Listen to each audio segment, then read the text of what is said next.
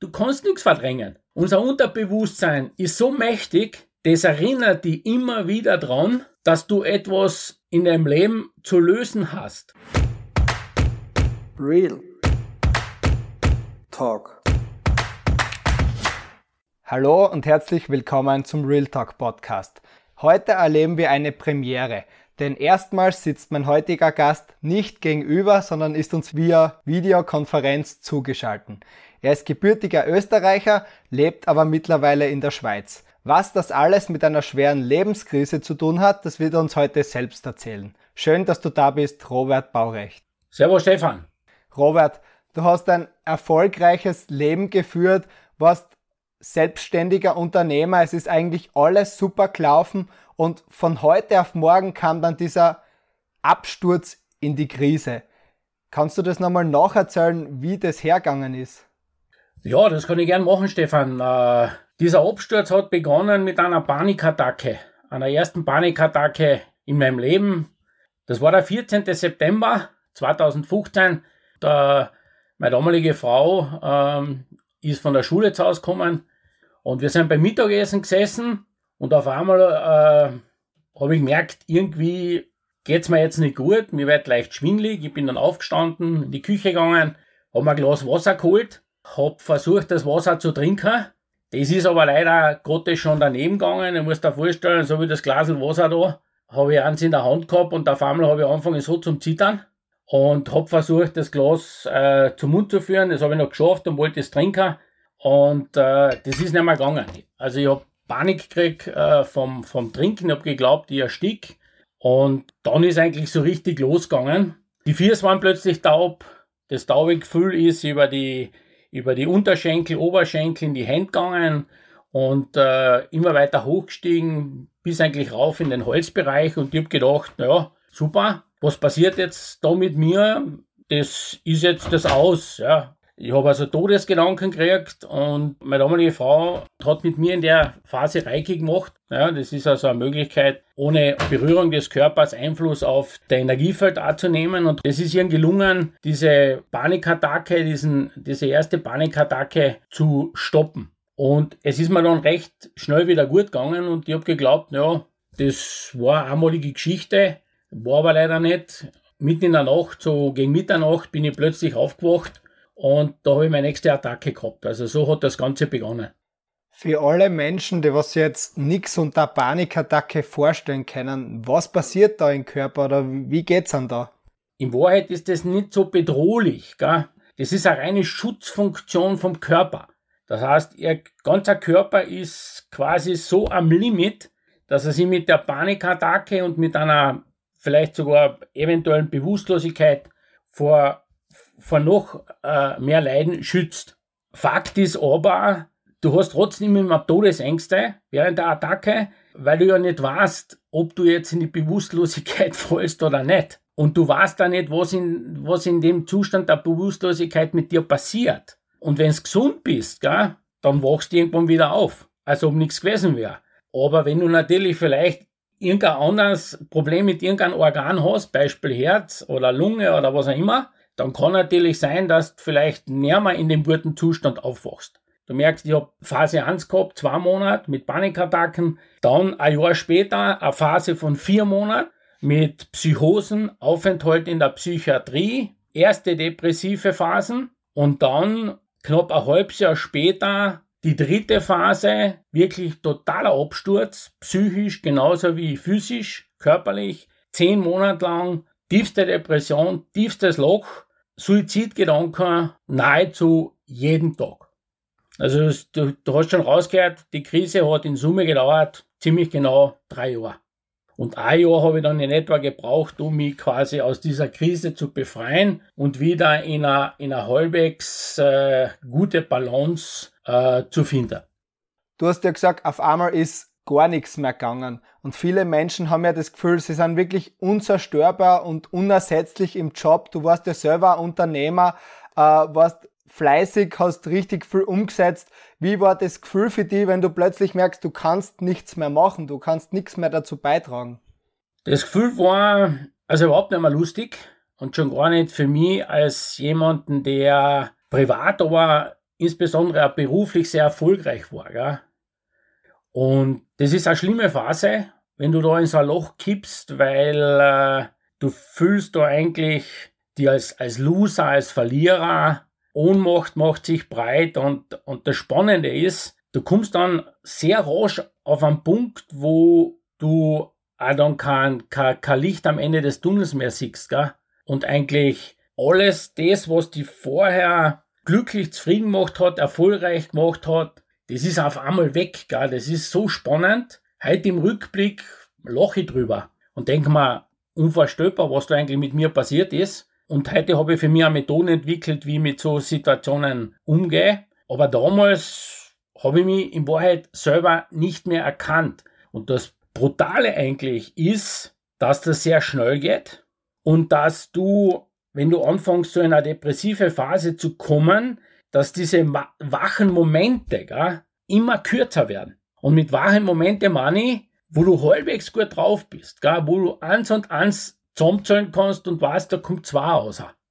Viele Menschen haben ja das Gefühl, na, mir kann das nie passieren, obwohl sie vielleicht eh schon drüber sind, viel zu viel Stress haben was sind so die ersten Indikatoren für die, wo man aufpassen sollte, dass jetzt wirklich vielleicht nicht in eine Panikattacke, aber trotzdem äh, in einer Burnout, in einer Krise führen könnte? Ich habe im Rückblick mein Leben sehr intensiv und im Detail aufgearbeitet. Und heute im Rückblick war sie, dass ich diese Krise, beginnend mit den Panikattacken da im, im September 2015, angekündigt hat. Sehr langsam und schleichend. Und wenn man sich heute anschaut, dann kann man sagen, jede Krise hat drei Dimensionen. Das ist die Krise selbst, das ist die erste Dimension. Die zweite Dimension, das sind die Auslöser für die Krise. Also das sind Dinge, die in deinem Leben passieren, die diese Krise auslösen. Das sind Themen, die du meistens verdrängst und nicht aufarbeitest. Aus den unterschiedlichsten Gründen. Heute bei mir im Rückblick war klar, die drei Themen, die mich in die Krise geführt haben und drei Jahre lang in der Krise gehalten haben, die haben sich an, angekündigt. Die habe ich auf Zeiten geschoben. Diesen drei, drei Themen, die habe ich nicht angegriffen. Ich nenne sie die heißen Kartoffeln in meinem Leben. Die habe ich verdrängt. Und das ist einmal das erste Dilemma. Du kannst nichts verdrängen. Unser Unterbewusstsein ist so mächtig, das erinnert dich immer wieder dran, dass du etwas in deinem Leben zu lösen hast. Das heißt, erster Tipp für jeden, wenn du so Themen hast, die belasten, aus welchen Gründen auch immer, beruflich oder persönlich, privat, familiär, Freundeskreis etc., dann bock die Hase, Hasenkartoffeln, äh, bock sie an und greif sie an und schau, dass die Themen für die löst. Eine Krise hat aber eine dritte Dimension, nämlich die Ursache. Also was sind die Gründe, was sind die Ursachen, dass genau die drei Themen in meinem Leben, meine drei Hasenkartoffeln, für mich Hasenkartoffeln waren, die mich in die Krise geführt haben. Und diese Ursache ist immer die eigene Persönlichkeit. Und das ist der nächste Tipp. Also wenn so Themen hochkommen, die einen belasten, dann reicht's nicht aus, die Themen anzupacken und wegzuräumen, sondern es ist auch wichtig, immer zu schauen, was steckt dahinter. Und dahinter steckt deine Persönlichkeit, deine Konditionierung, deine persönlichen Qualitäten. Das heißt, am Ende des Tages ist jede Krise eine Reise zu dir selbst. Und wenn du diese Reise zu dir selbst nicht antrittst und nicht an deiner Persönlichkeit auch arbeitest, dann wirst du die von Krisen nie wirklich befreien. Such da vor allem jemanden, der dir dabei helfen kann. Und das sind nicht die Schulterklopfer, gell? Die sagen, hey Robert, wie gibt's denn jetzt, dass dir so schlecht geht? Du bist ja erfolgreich, hast eine Familie, äh, ist ja alles super. Äh, die dir gut zureden, das ist alles nett und schön, aber die helfen dann nicht raus.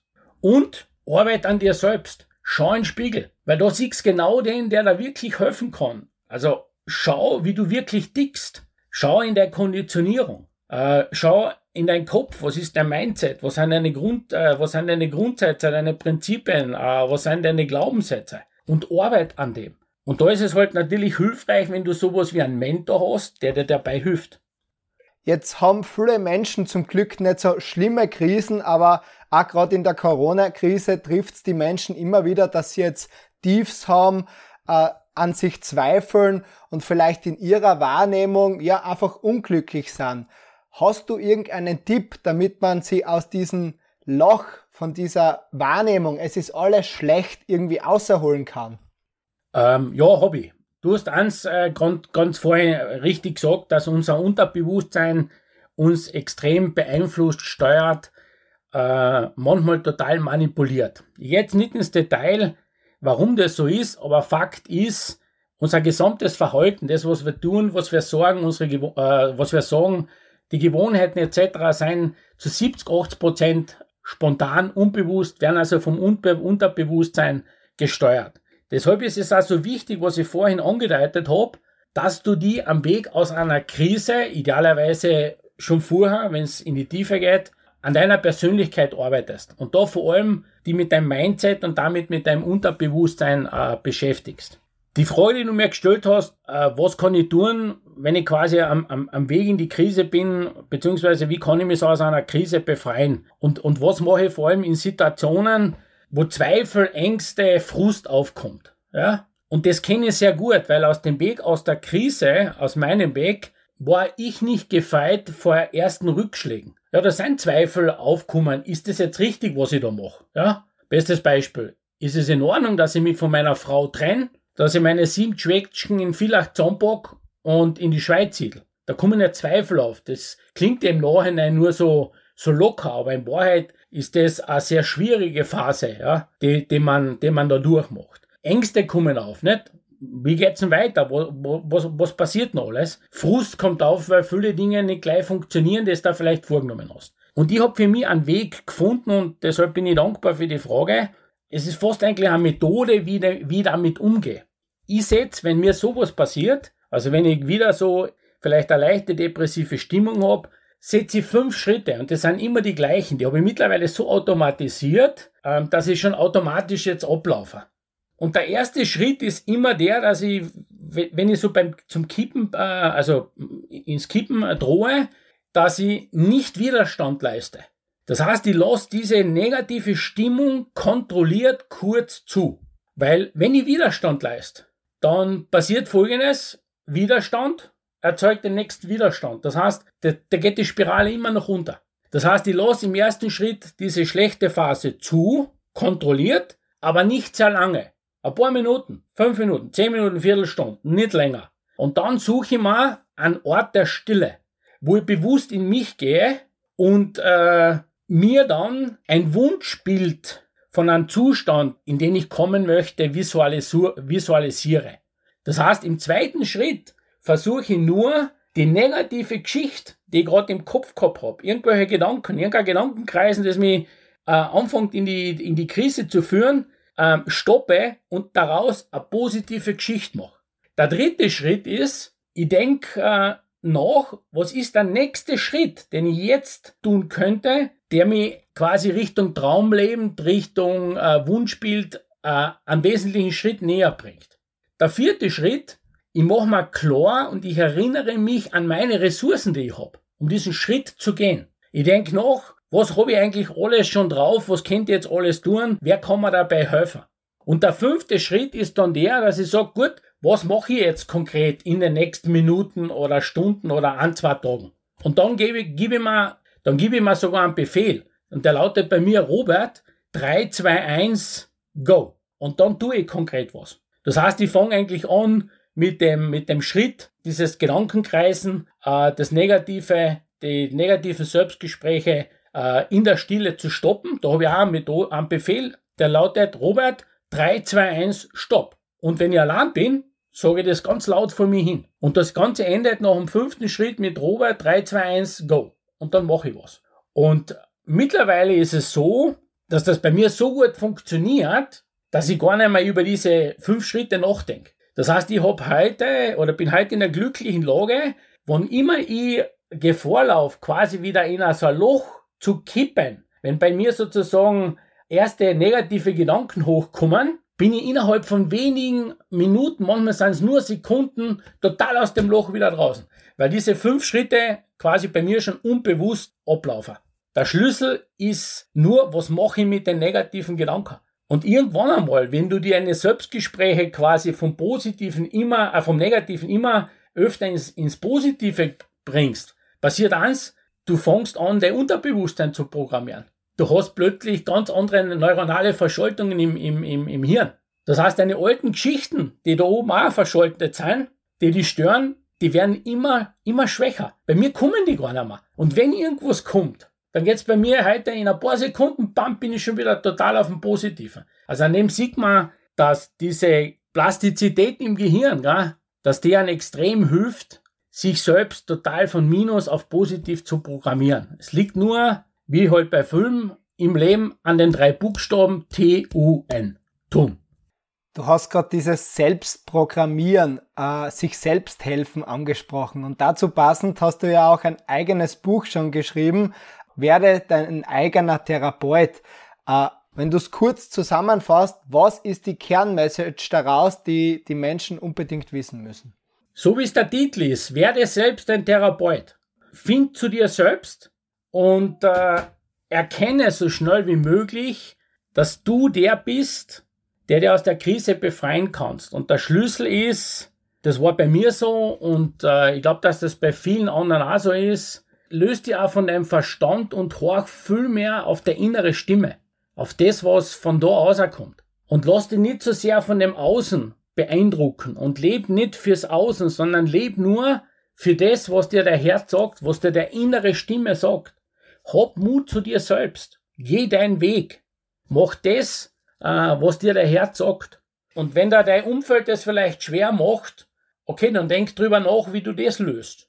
Hol da so einen Mentor, der dir hilft. Weil der Weg ist zwar simpel, im Nachhinein gesehen sehr, sehr einfach. Das Leben ist total einfach. Wenn man die Zusammenhänge versteht, ja. Aber der Schlüssel ist, hur auf dein Herz, geh deinen Herzensweg, leb dein Leben so bunt, wie du willst, wie du es von Herzen aus willst. Wichtige Botschaft, das vergessen die meisten. Du hast nur ein Leben. Deshalb, komm ins Handeln, mach dir auf den Weg und lass dich von nix und niemanden abhalten.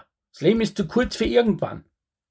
Dieses Raus aus einem Tief, raus aus einer Krise hat ja oft viel mit Loslassen zu tun, den Ballast abzuwerfen. Du hast ja vorher schon erwähnt, du hast die getrennt, du bist in die Schweiz gesiedelt. Wie schafft man es zu erkennen, was muss ich wirklich loslassen? Was ist der Ballast, den was ich mittrage? Das ist vielleicht für andere Menschen klar ersichtlich, aber für einen selber ist es oft unbegreiflich. Wie erkenne ich das, was mein Ballast ist?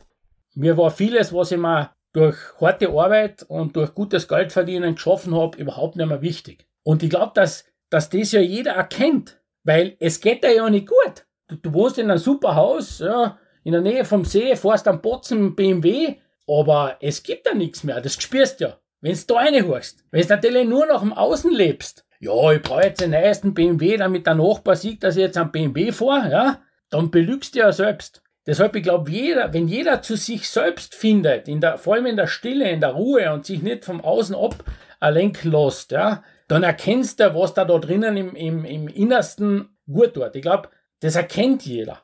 Und für mich das Learning aus dem Ganzen ist ganz simpel.